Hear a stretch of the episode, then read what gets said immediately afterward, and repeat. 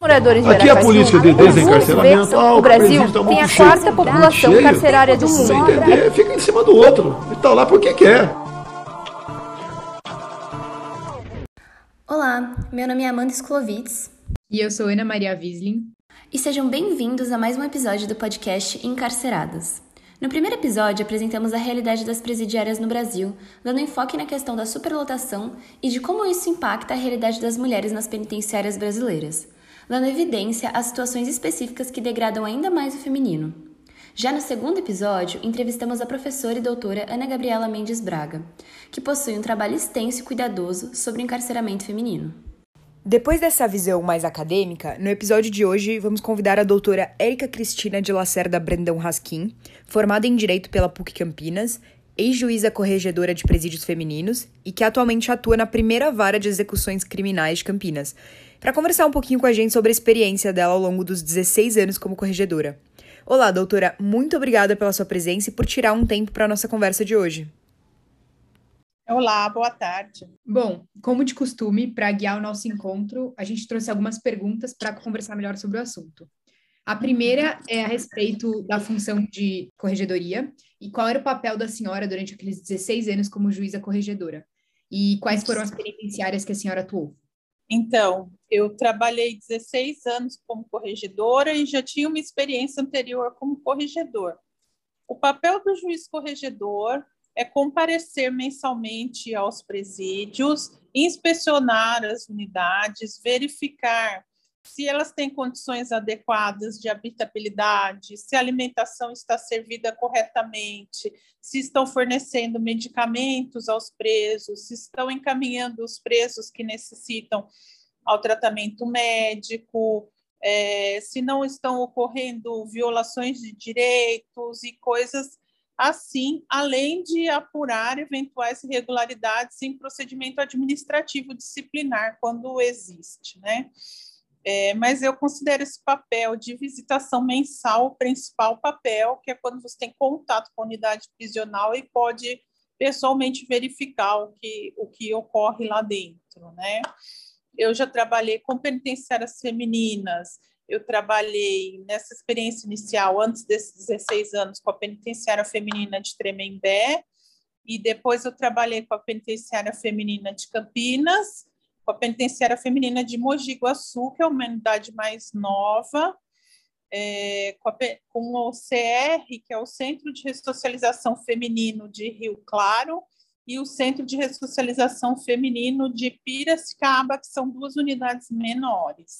Então, essas foram as unidades que eu trabalhei. É, e nesse período, como a senhora pode descrever a sua relação com as detentas? Como que funcionava esse contato assim com as encarceradas nesse período de trabalho? Então, é, normalmente quando eu ia fazer visitação, é, a gente já tem um contato próximo com as diretoras das unidades. Normalmente são diretoras, né, nos femininos. Nós temos um contato mais próximo com as diretoras, tudo. E, e a relação com a mulher encarcerada é diferente da relação com o homem encarcerado. A gente acaba se envolvendo mais, porque a mulher encarcerada ela é muito mais carente, né? Então, o que as diretoras faziam era selecionar aquelas que tinham um pedido mais urgente, mais delicado, tudo. E eu atendia essas presas, conversava com elas e procurava é, atender, na medida do possível, o que pudesse ajudá-las. É, além disso, inspecionava preferencialmente as áreas mais delicadas, que são é, normalmente enfermaria, sempre ia na enfermaria, é, na parte da, da cozinha, para ver como é que estava sendo, e acabava conversando com as presas, tudo. É um, um relacionamento assim, elas depositam muita esperança né, no, no juiz corregedor, então acaba sendo um relacionamento aí de de dar esperança e de dar informação, prestar esclarecimentos, tudo para elas. É mais ou menos basicamente isso. E você pode, é, que agora você estava falando um pouco sobre a diferença entre o tratamento com as mulheres encarceradas com os homens encarcerados, né? Você podia falar um pouco das questões intrínsecas às mulheres dentro do presídio? O que, que tinha de diferencial? Como é que funcionava esse tratamento? Então, o principal problema com a mulher encarcerada, que diferencia do homem, é que o homem encarcerado ele tem um apoio externo, normalmente da família. E a mulher encarcerada, ela perde esse apoio, né?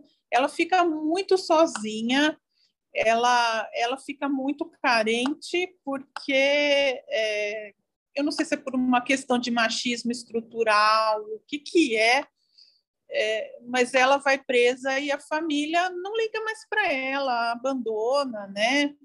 Muitas, quando tem filhos, os filhos ficam jogados ou para um vizinho, ou para um parente distante, tudo, e acaba, às vezes, até sendo abrigados em instituições, porque é, a gente fala em regra, né? Não, não vou dizer que seja 100%, mas é, a maioria são pessoas carentes que têm alguns filhos, muitas vezes cada filho tem um pai e normalmente não tem nem registro no nome do pai. Então ficam as crianças soltas, né? Isso quando o pai também não está preso. E elas ficam sozinhas, elas são muito sozinhas, elas são muito carentes, carentes de atenção mesmo, de, de carinho.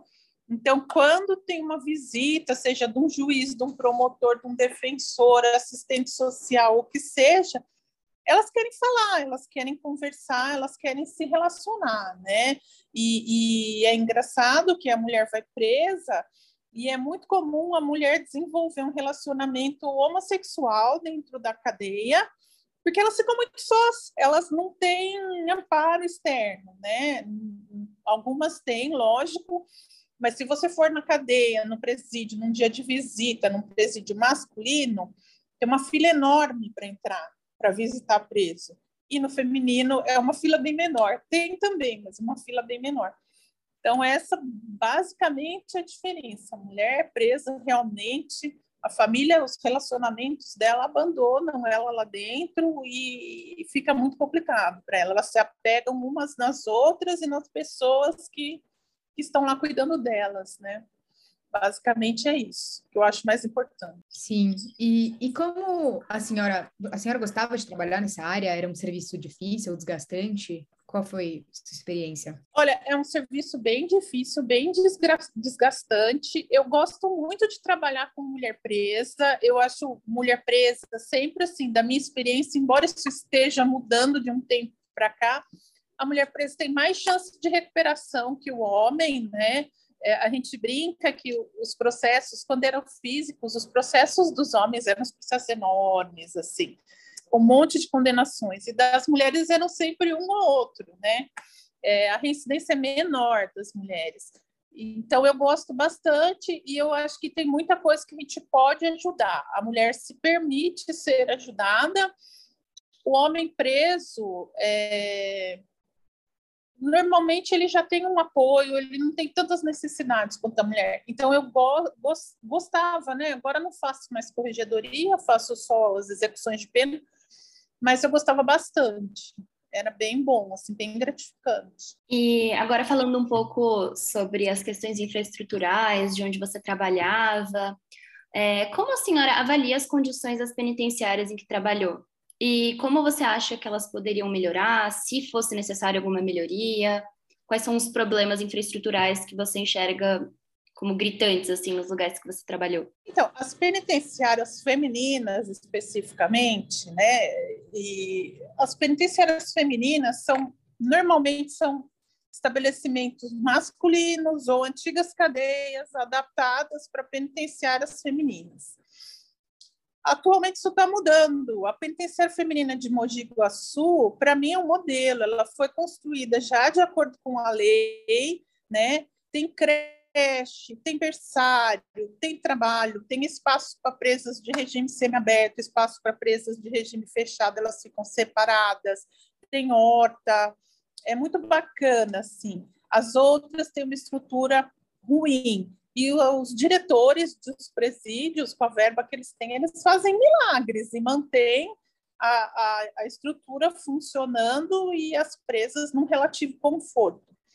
Eu já passei por apertos de superlotação muito, muito, muito grave aqui na penitenciária feminina de Campinas, É, nós corremos atrás, nós fomos atrás até de bombeiro, tudo, para fazer inspeção e conseguimos melhorar a situação. Então, assim, eu, a curto prazo, né, depende também do aumento da criminalidade ou não, eu acho que, que não dá para exigir muita coisa, mas a médio prazo as coisas estão melhorando e melhorando bastante, né?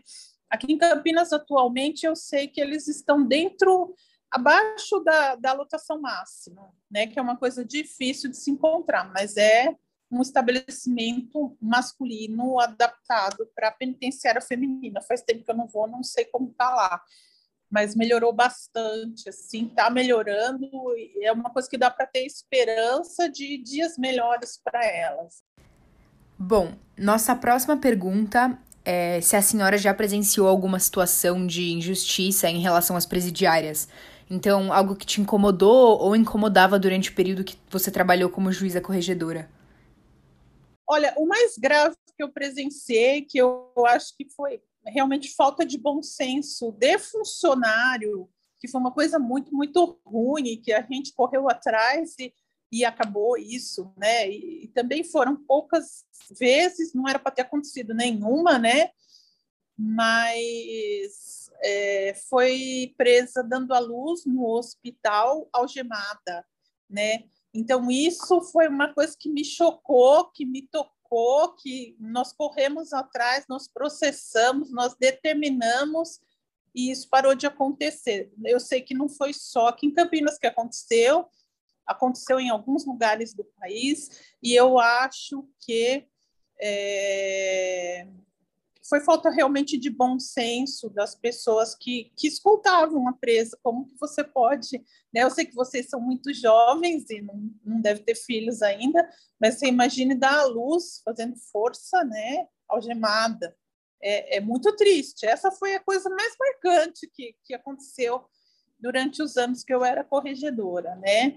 E graças a Deus nós conseguimos que isso nunca mais acontecesse.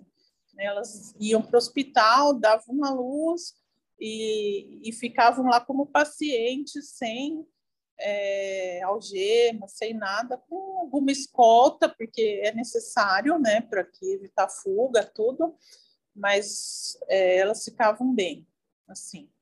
E essa questão da superlotação que eu falei mesmo, que teve uma época que eu lutei muito contra isso na penitenciária feminina de Campinas, que também foi saneado. Né? É importante falar que eu já estou afastada faz algum tempo, então eu não, sei te dar uma posição atual, tá? Mas é isso. Nossa. Bom, é... e agora também, falando um pouco sobre isso ainda, eu queria saber quais eram os procedimentos que vocês tinham para melhoria dessas condições, é... quais eram as decisões que vocês tomavam, como que vocês lidavam, é... quando ocorria coisas do tipo, por exemplo, um parto algemado, como é que isso funcionava, assim, se esses procedimentos eles eram rápidos, demorados? Coisas, coisas assim, que eram muito fora do padrão, eu, eu mandava uma ordem imediata que isso não pode acontecer em hipótese alguma, né? É, o fato do juiz dar uma ordem não quer dizer que ela é cumprida, mas nesses casos a gente dava uma ordem bem assim, sob pena de desobediência, sob pena de responsabilidade funcional, né? E essa foi uma ordem que eu lembro que foi cumprida imediatamente.